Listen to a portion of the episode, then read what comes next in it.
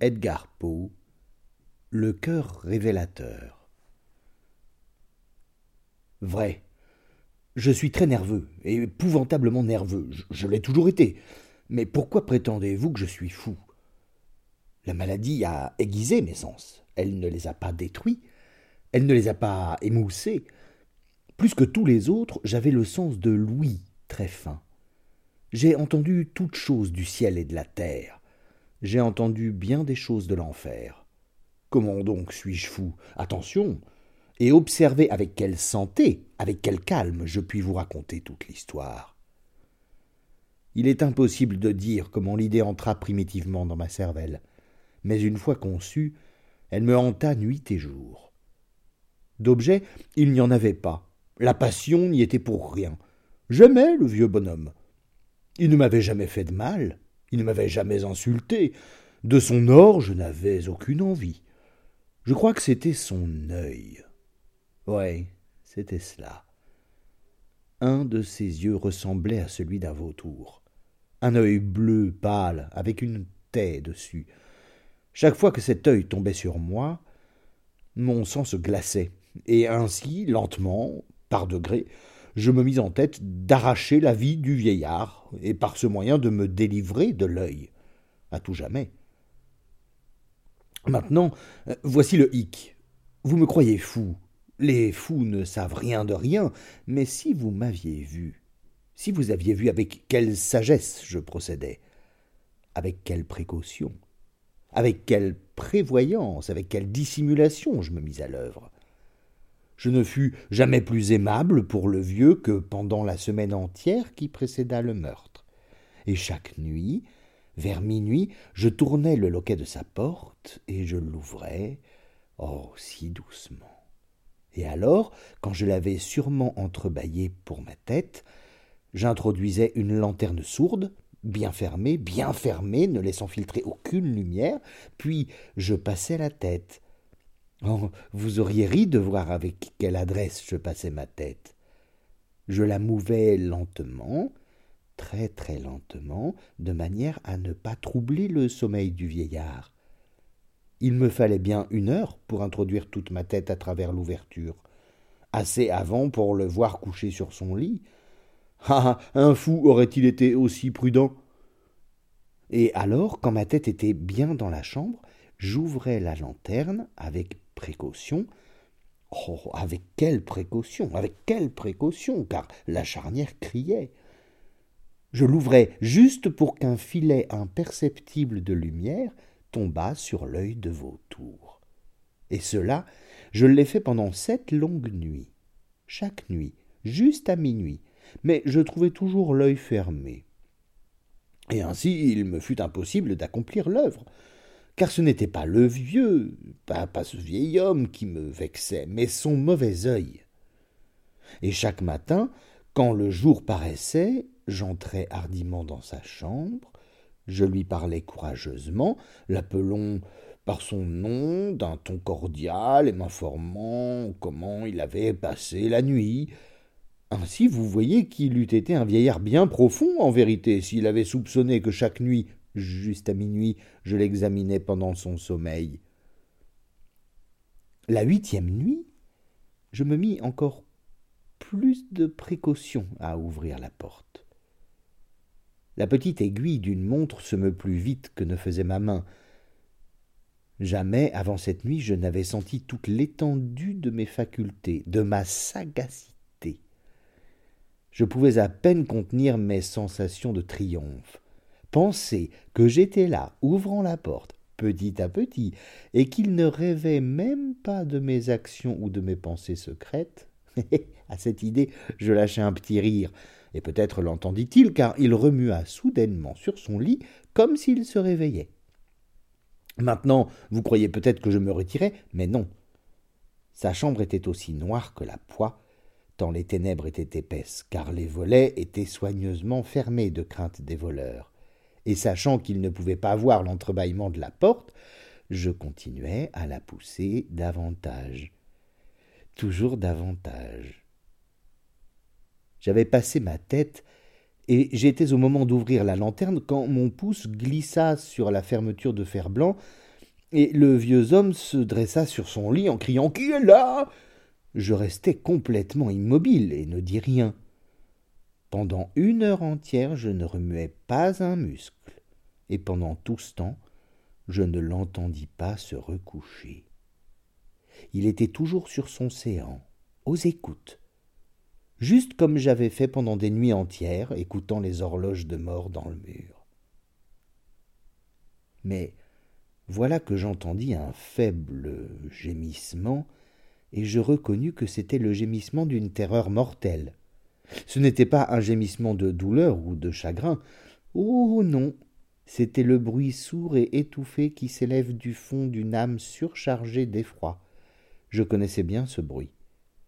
Bien des nuits, à minuit juste, pendant que le monde entier dormait, il avait jailli de mon propre sein, creusant avec son terrible écho les terreurs qui me travaillaient. Je dis que je le connaissais bien.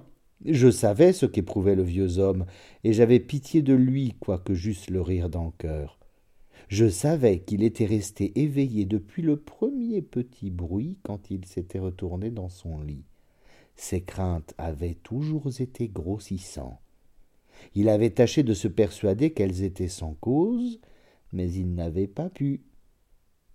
Il s'était dit à lui-même Ce n'est rien que le vent dans la cheminée, euh, ce n'est qu'une souris qui traverse le parquet, ou c'est simplement un grillon qui a poussé son cri.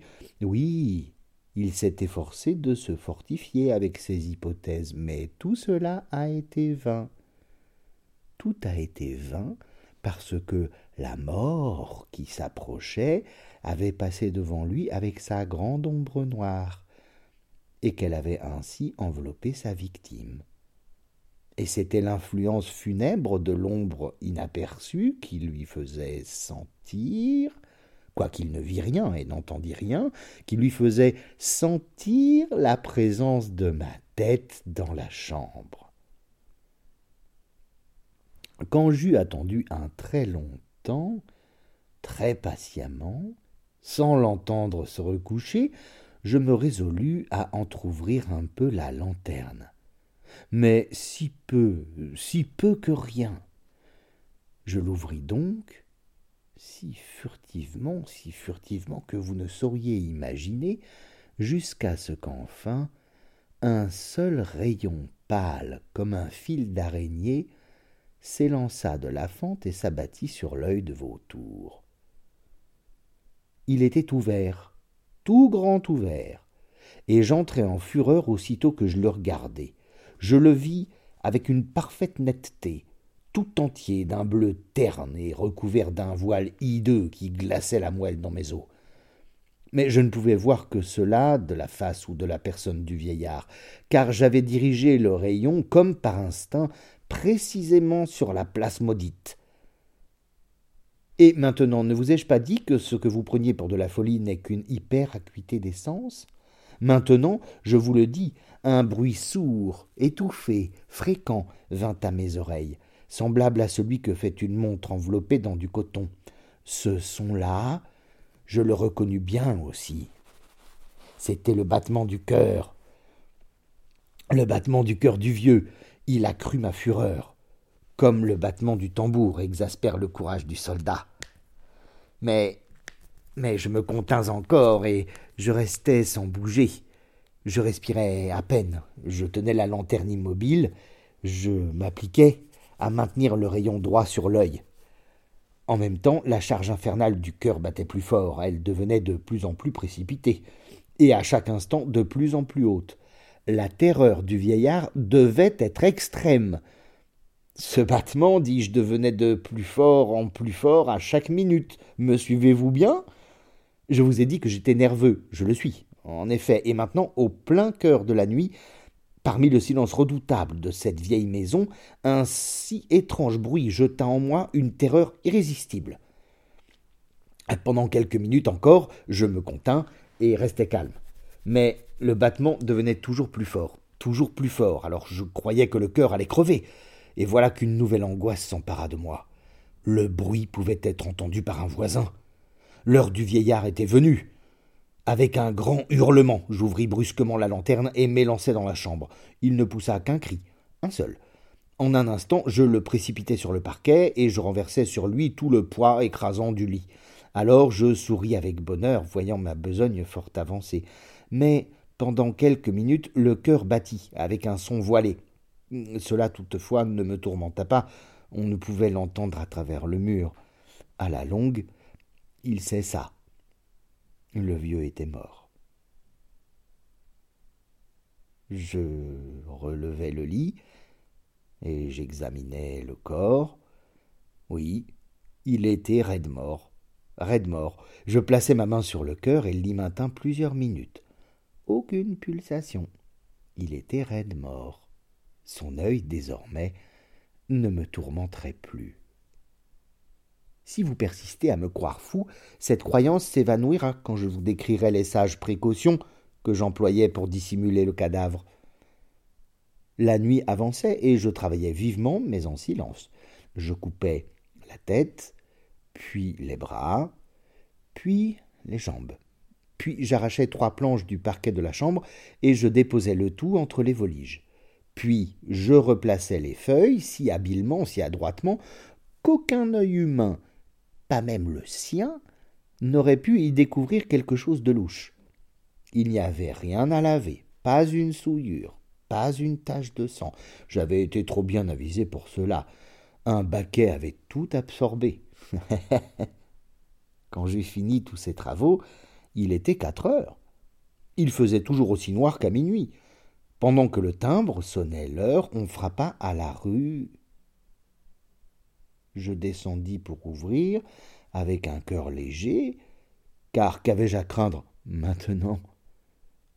Trois hommes entrèrent qui se présentèrent avec une parfaite suavité, comme officiers de police. Un cri avait été entendu par un voisin pendant la nuit. Cela avait éveillé le soupçon de quelque mauvais coup. Une dénonciation avait été transmise au, bureau de police et ces messieurs, les officiers, avaient été envoyés pour visiter les lieux.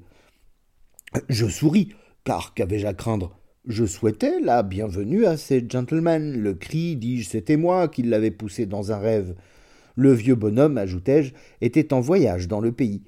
Je promenais mes visiteurs par toute la maison, je les invitais à chercher et à bien chercher. À la fin, je les conduisis dans sa chambre. Je leur montrai ses trésors en parfaite sûreté, parfaitement en ordre, et dans l'enthousiasme de ma confiance, j'apportais des sièges dans la chambre et les priais de s'y reposer de leur fatigue, tandis que moi-même, avec la folle audace d'un triomphe parfait, j'installais ma propre chaise sur l'endroit même qui recouvrait le corps de la victime. Les officiers étaient satisfaits. Mes manières les avaient convaincus. Je me sentais singulièrement à l'aise. Ils s'assirent et ils causèrent de choses familières auxquelles je répondis gaiement.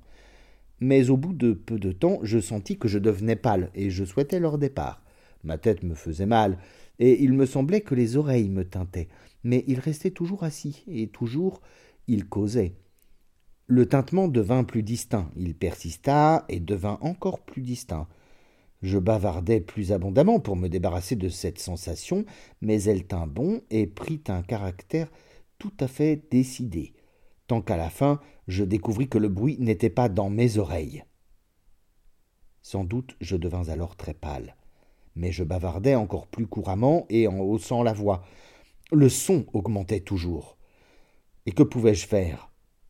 C'était un bruit sourd, étouffé, fréquent, ressemblant beaucoup à ce que ferait une montre enveloppée dans du coton. Je respirais laborieusement. Les officiels n'entendaient pas encore. Je causais plus vite, avec plus de véhémence, mais le bruit croissait incessamment. Je me levais, et je disputais sur des niaiseries dans un diapason très élevé et avec une violente gesticulation, mais le bruit montait, montait toujours. Mais pourquoi ne voulait-il pas s'en aller? J'arpentais ça et là le plancher lourdement et à grands pas comme exaspéré par les observations de mes contradicteurs. Mais le bruit croissait régulièrement. Oh Dieu, que pouvais-je faire? J'écumais, je battais la campagne, je jurais, J'agitais la chaise sur laquelle j'étais assis et je la faisais crier sur le parquet, mais le bruit dominait toujours et croissait indéfiniment. Il devenait plus fort, plus fort, toujours plus fort, et toujours les hommes causaient, plaisantaient et souriaient. Était-il possible qu'ils n'entendissent pas? Dieu Tout-Puissant.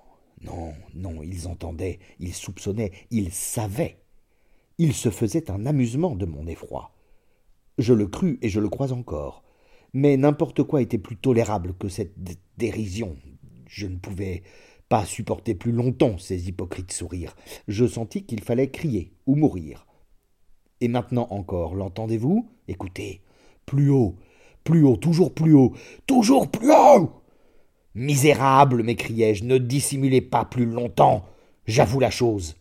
Arrachez ces planches, c'est là, c'est là, c'est le battement de son affreux cœur.